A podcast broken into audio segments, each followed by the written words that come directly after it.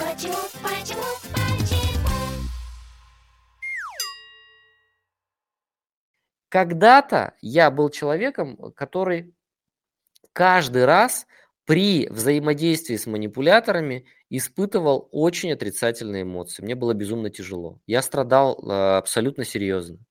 Но чем больше я обучался противодействовать, тем больше удовольствия я, в принципе, получал от общения. Я уже меньше боялся с людьми коммуницировать. И даже, ведь иногда, понимаете, манипулировать-то могут очень даже нормальные, хорошие люди.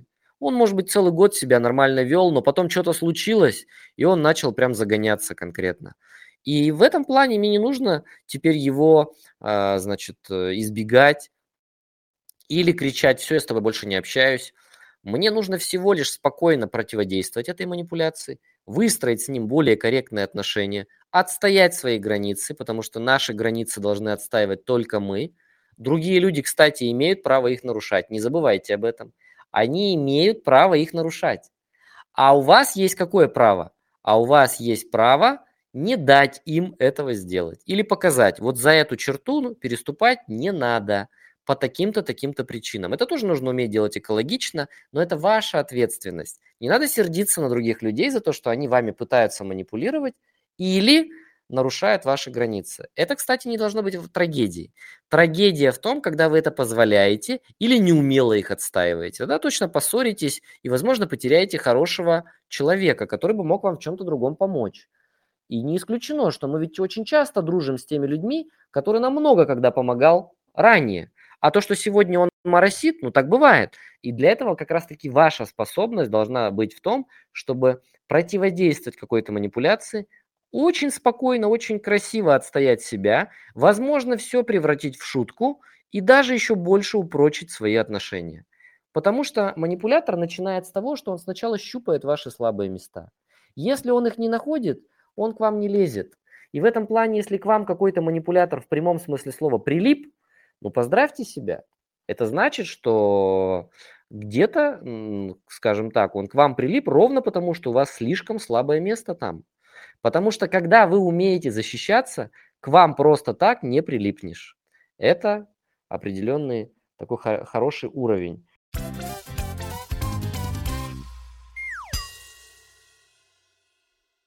Поэтому, пожалуйста, э, в обязательном порядке учитесь как можно дольше проводить вот этих диалогов с ними, Банально просто потому, что вы будете обучаться так же, как нейросеть. Вы же знаете, как нейросеть обучается? Ей никто ничего не объясняет. Как нейросеть легко отличает котиков от собачек? Ей заливают туда миллион котиков с собачками в перемешку фотографий, и она э, нажимает, например, ну, условно говоря, там алгоритм нажимает на котика э, и выбирает там из двух вот этих вариантов, что это котик, и там такой зелененьким типа да, загорается. И она как будто бы вот эту вот картинку с котиком запоминает, что вот какое-то вот такое вот непонятное существо с какими-то такими ушками и усиками и так далее, с какими-то смешными глазами какой-то определенной формы, это, наверное, котик. Но, естественно, есть же собаки, похожие на котиков. Соответственно, она, бац, может ошибиться, если там она какую-то фотку не так нажмет. И ей программа покажет там красненьким, ну типа это собака на самом деле. И она поймет, вот такое-то существо, оказывается, собака. И каждый раз, нажимая на миллион вот этих фотографий, она обучается идеально понимать вот эти формы, где кошка, где собака. Таким образом, через некоторое время, а нейросеть способна обучиться, условно говоря, за один день. Помните матрицу, когда в голову засунули там человеку программу, и он за, за одну минуту выучил кунг-фу а кто-то учит кунг-фу всю жизнь.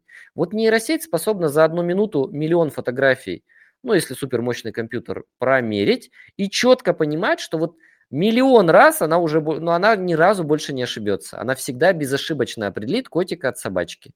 На самом деле человек учится примерно так же. Ребенок так учится. Он запоминает корректируясь благодаря взрослому. Рано или поздно вы безошибочно определите кота от собаки, и вы даже никогда не поймете, вы же университет не заканчивали, где вам четко объясняли, лекции вам читали, как отличить кота от собаки. Вы за счет опыта.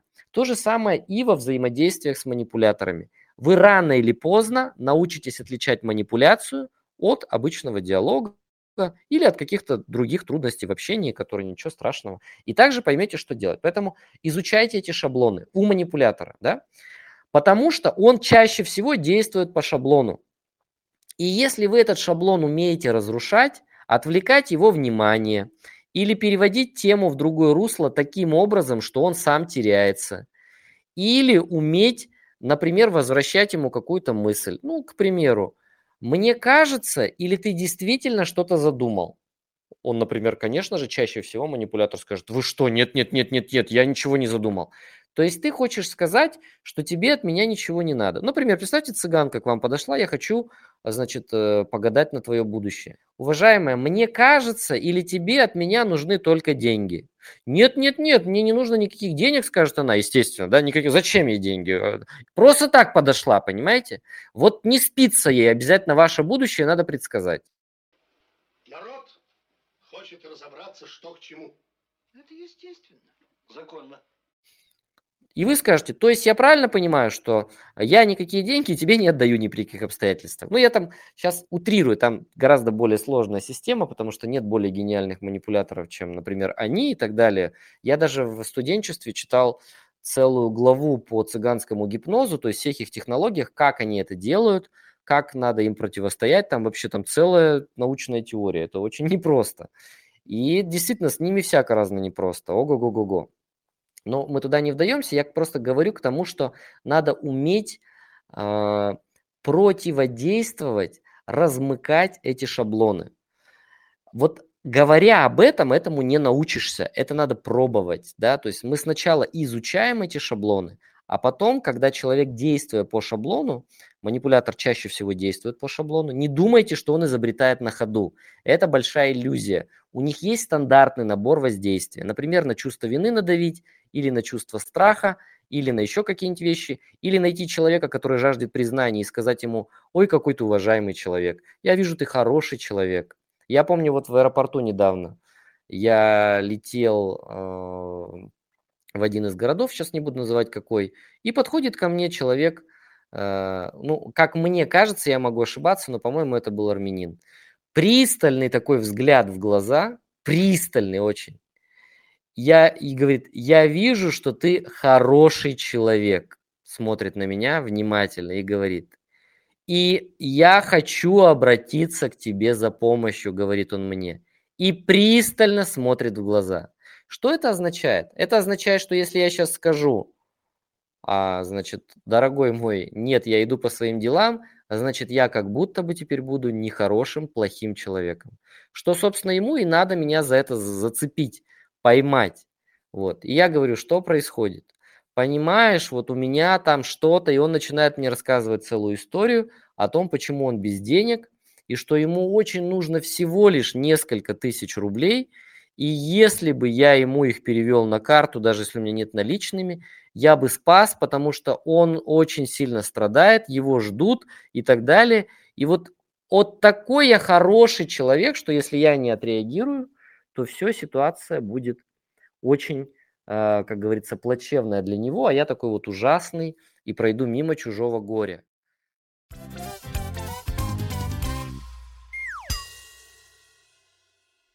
Что в этой ситуации надо делать? И выходов здесь, естественно, вагон и маленькая тележка, да, то есть много разных вариантов.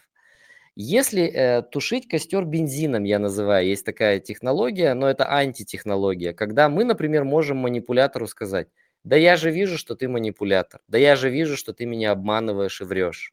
Как вы думаете, что такой человек, расплачется и уйдет?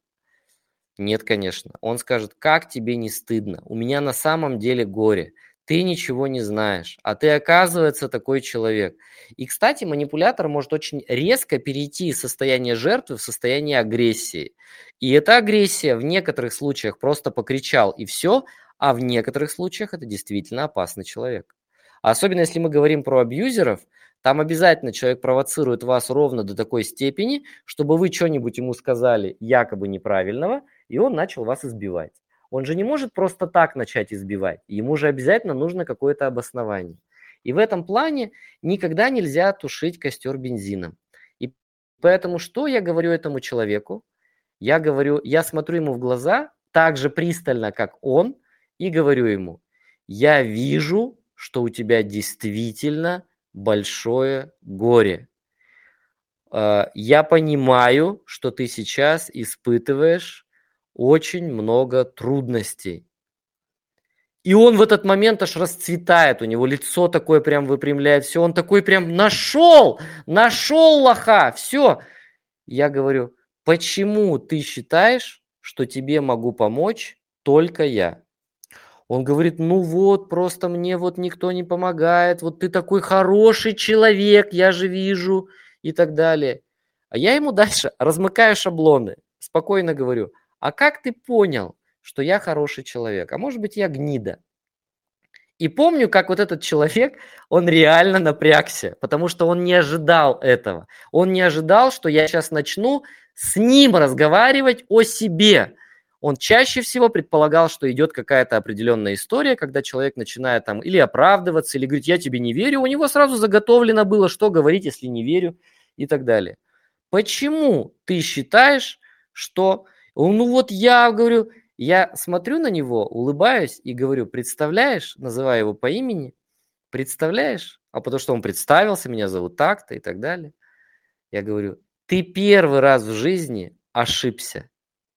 И он такой пам, и у него действительно он затроился, хотя это передо мной реально стоял гениальный манипулятор.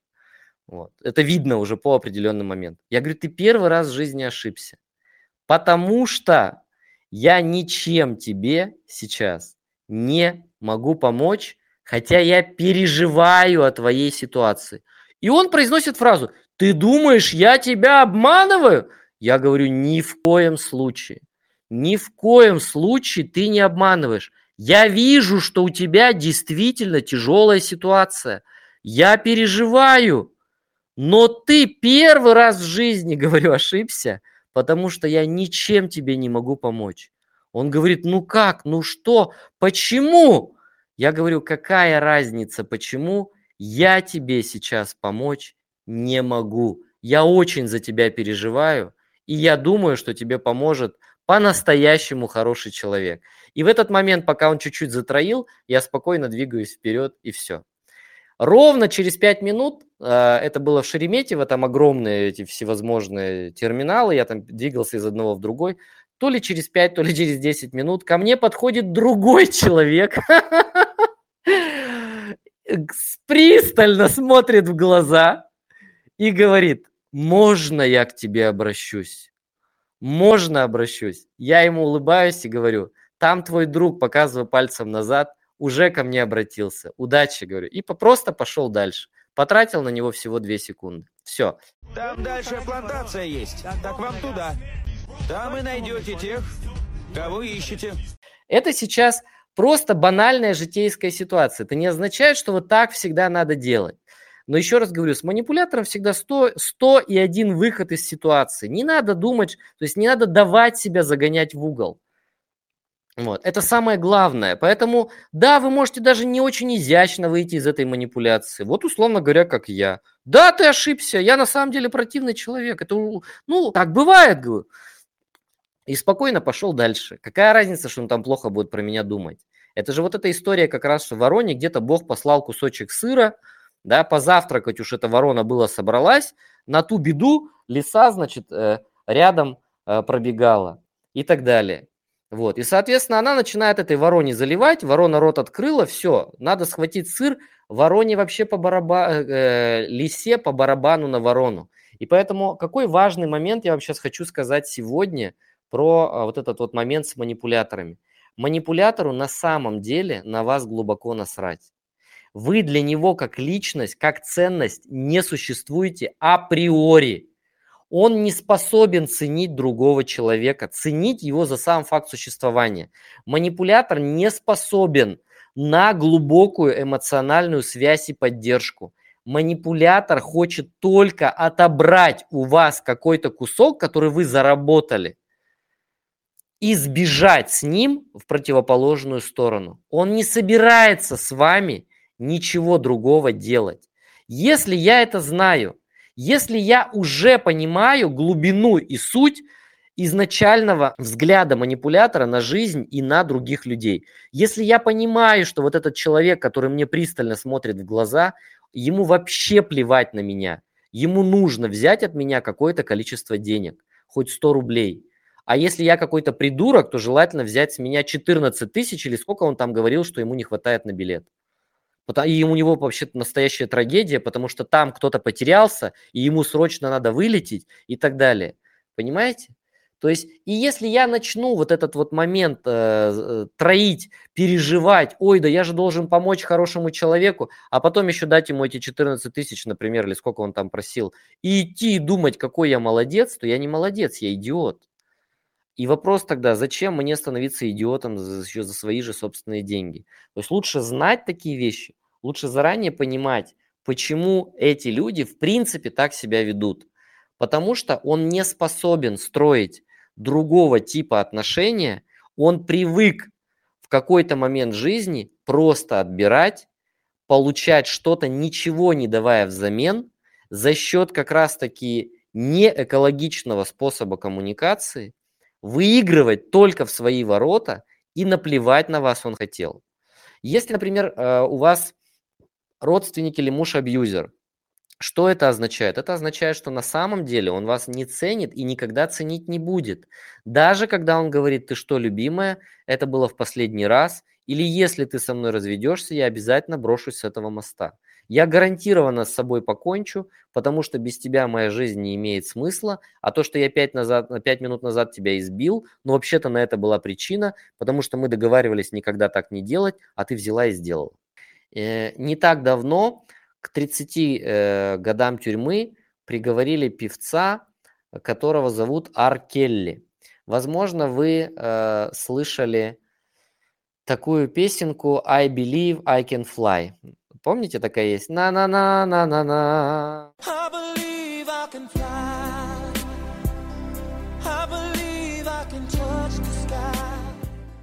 Короче, я вот когда начинаю петь, окна трескаются, потому что я петь не умею.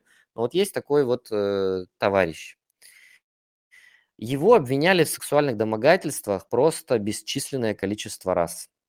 И есть определенные показания, что он ужасным образом обходился с э, некоторыми женщинами, с которыми жил. То есть он умудрялся еще и в одной квартире иногда жить с несколькими женщинами.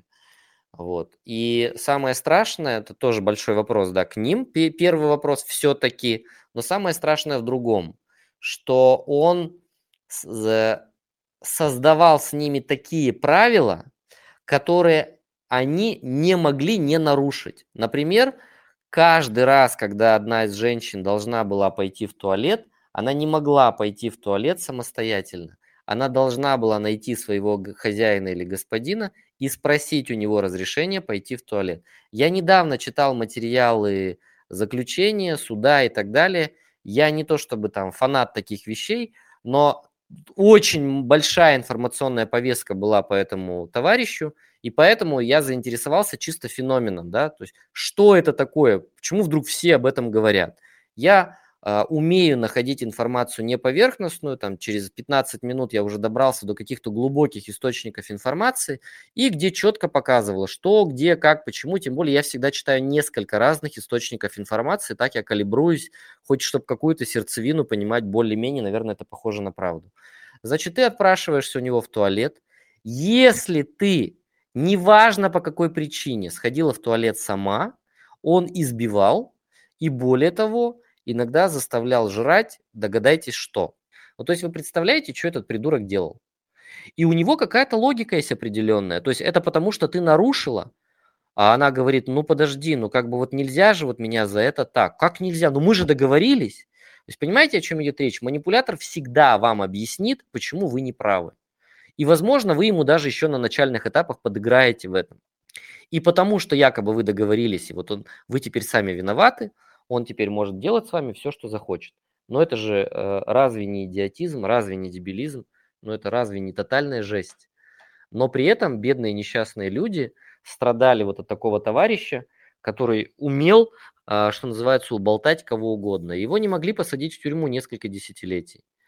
потому что все время якобы не хватало доказательств, и более того, очень многие женщины отказывались давать показания, потому что э, по некоторым данным, опять же, он просто покупал их молчание, да, когда понимал, что уже деваться некуда, выплачивал определенную компенсацию, и все, и они отказывались доводить дело до суда, и все время суд разваливался. И вот в конце концов э, дотащили человека и смогли убедительно доказать о том, что он вел себя абсолютно ужасно. Приговорили к 30 годам, а вообще защита требовала пожизненного заключения. Но он действительно был неадекватен. Вот, то есть это один из примеров того вообще, что значит встретиться с манипулятором в жизни. То есть надо понимать, ему никогда и никаким образом на вас, э, то есть он о вас никогда не будет думать хорошо, он действительно не считает вас ценностью, он не считает нужным строить с вами отношения, когда выиграл-выиграл, у него есть только одна задача, это э, за счет вас, за счет вашей энергии или за счет ваших ресурсов что-то получить и, значит, как говорится, с вами попрощаться. Вот такие вот дела по поводу манипуляторов. Это, конечно, отвратительно. С этими товарищами надо, э, как говорится, не, не по пути, но деваться некуда. Почему, почему,